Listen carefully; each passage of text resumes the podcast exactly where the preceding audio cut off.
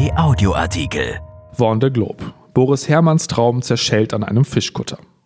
Der Weltumsegler rammt bei der Regatta Warn de Globe auf den letzten Meilen ein Fischerboot und verpasst das erhoffte Podium, wird aber mindestens Fünfter. Von Knut Krohn. Das Team von Boris Herrmann wusste sofort, dass etwas Schlimmes passiert sein musste. Das satellitengesteuerte Tracking-System zeigte am Abend gegen 20.30 Uhr plötzlich einen dramatischen Geschwindigkeitsabfall der Rennjacht des Hamburgers an. Die Sea Explorer pflügte nicht mehr mit über 40 Stundenkilometer durchs Wasser, sondern dümpelte offensichtlich nur noch rund 90 Seemeilen vor der französischen Atlantikküste umher. Die Helfer im Zielhafen von Le Sable de Hollande starrten auf die Computerbildschirme und konnten nur rätseln, was da draußen auf dem Meer vor sich ging. Nach Minuten des bangen Wartens meldete sich Boris Herrmann schließlich über Funk.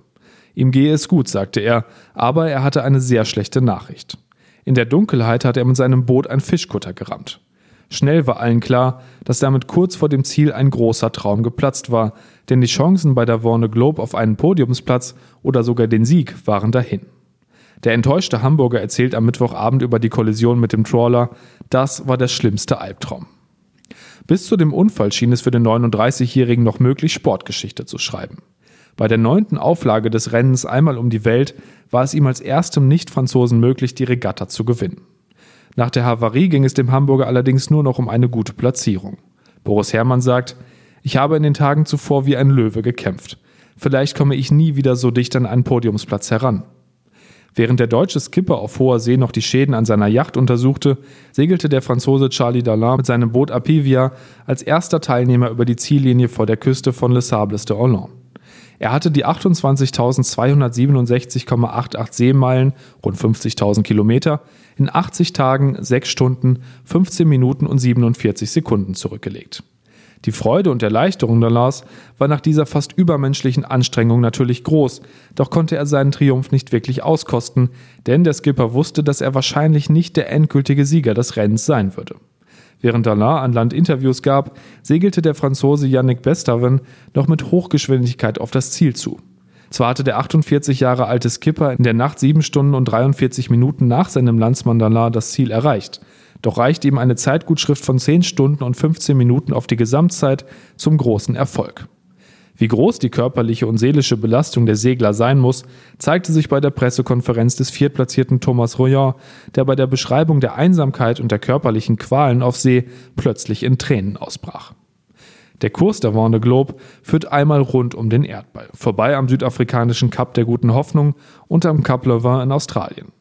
Der legendäre Wettbewerb findet alle vier Jahre statt und wird wegen der günstigen Bedingungen im Südpazifik Anfang November gestartet.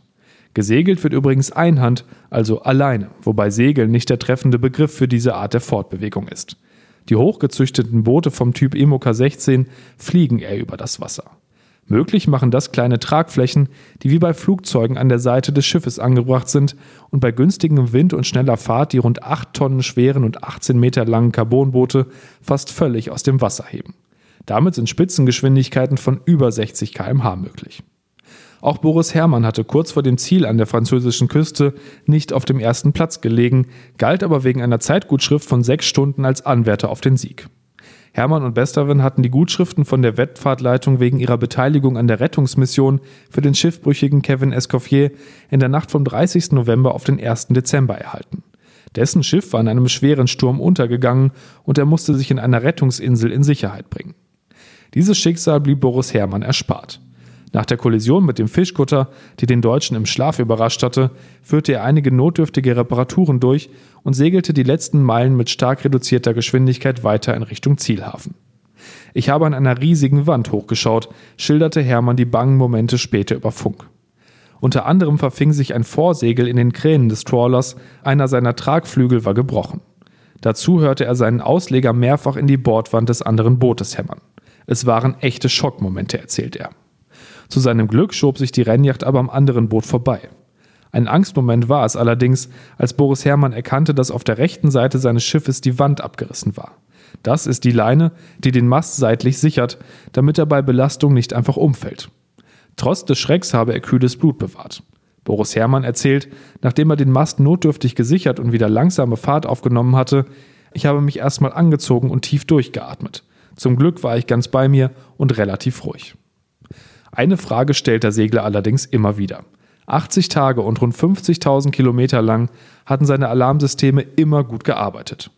Alle Segler der Warne Globe haben sogenannte AIS-Systeme an Bord, die sämtliche Daten aller Schiffe auf See registrieren, die sich in der Nähe befinden und mögliche Kollisionsgefahren berechnen.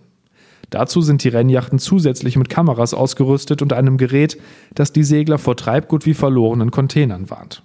Einige Boote haben am Kiel sogar einen Piepser installiert, der schlafende Wale aufwecken soll. Kein Alarm ist losgegangen, fragt sich Boris Herrmann. Wie konnte das Radar dieses Schiff nicht erkennen? Bei all dem Pech war Boris Herrmann allerdings glücklich, dass er selbst und die Besatzung des Trawlers bei dem Unfall in der Nacht unverletzt geblieben sind. Wahrscheinlich wurde für genau diese Fälle der kleine Altar in der Église Saint-Michel in Les Sables d'Olonne aufgebaut, wo traditionell der göttliche Beistand für die Vendée Globe erbeten wird. In einer kleinen Seitenkapelle brennen dort neben den Fotos der Teilnehmer kleine Kerzen, auf das alle Segler gesund von diesem Abenteuer zurückkehren mögen. Auch die schwedische Klimaaktivistin Greta Thunberg gratulierte Profisegler Boris Herrmann zu dessen Zielankunft bei der Warne Globe. Herzlichen Glückwunsch, mein toller Freund Boris Herrmann, unter den Top 5 das härteste Rennen der Welt zu beenden. Solo nonstop um die ganze Welt. Wir könnten nicht stolzer auf dich sein. Willkommen zu Hause. Das schrieb die 18-Jährige am Donnerstagmittag bei Twitter. Hermann hatte Thünberg im Spätsommer 2019 auf einer Yacht über den Atlantik nach New York gesegelt. Thünberg hatte auf die Nutzung eines Flugzeugs aus Gründen des Klimaschutzes verzichtet. Erschienen in der Rheinischen Post am 29. Januar 2021 und bei RP Online. RP Audioartikel. Ein Angebot von RP Plus.